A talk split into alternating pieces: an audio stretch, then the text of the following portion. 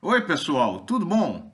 Eu sou José Carlos Pinto falando com vocês aqui no canal Falando com Ciência sobre aspectos da educação, da ciência e da pesquisa que se faz no Brasil.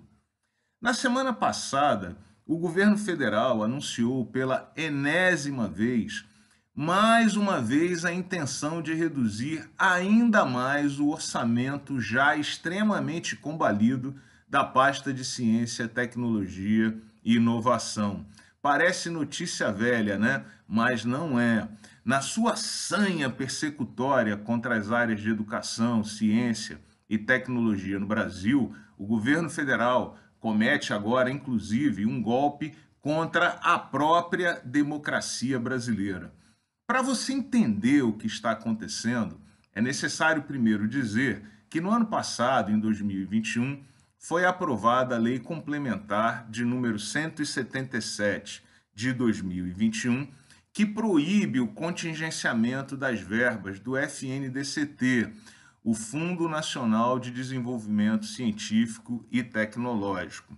Apenas para lembrar, o Fundo Nacional de Desenvolvimento Científico e Tecnológico é aquele fundo constituído por verbas, uma fração dos impostos coletados em algumas áreas e atividades econômicas e destinada obrigatoriamente, preste bem atenção, obrigatoriamente ao apoio de atividades científicas e tecnológicas que dão suporte aos desenvolvimentos dessas próprias áreas. A lei ela se tornou necessária porque desde 2019, você sabe, você que acompanha o canal, o governo federal vem reduzindo de forma dramática e continuada os orçamentos das pastas de educação, ciência, tecnologia e inovação.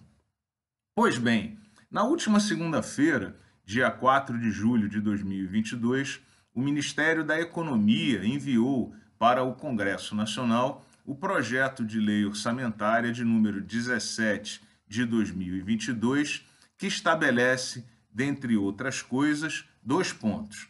O primeiro é que o Ministério entende que não tem a obrigação de cumprir a obrigatoriedade do envio dos recursos do FNDCT para o orçamento, já que esse envio poderá ser feito sempre em algum momento futuro. Dessa forma, os sábios do Ministério da Economia estão propondo que não é obrigatório cumprir a dotação orçamentária obrigatória do FNDCT.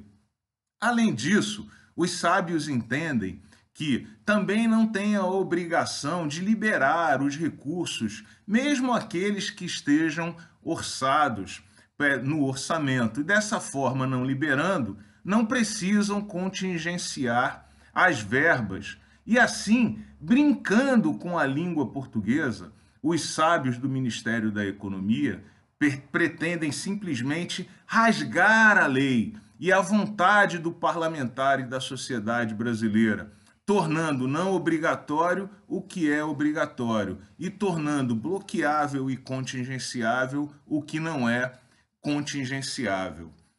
Infelizmente, essa lei em momento eleitoral está tramitando em velocidade galopante e já na quinta-feira havia sido aprovada pela Comissão Mista Orçamentária do Congresso e enviada para votação no plenário, tudo indica, ainda essa semana.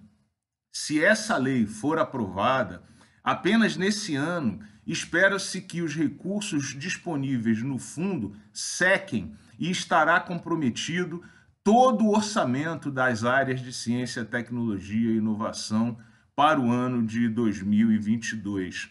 Imagina-se que apenas esse ano o corte seja superior a 2 bilhões de reais. E de forma simultânea e não coincidente, essa semana passada, todos os veículos de comunicação noticiaram que o governo federal liberou mais de 4 bilhões de reais para aquele orçamento secreto destinado aos interesses escusos e eleitoreiros dos parlamentares que ninguém sabe quem pediu nem por que aquela execução orçamentária vai ser feita. Pois bem, compare as duas novidades, compare esses dois casos e tire as suas próprias conclusões. Um grande abraço e até o próximo vídeo.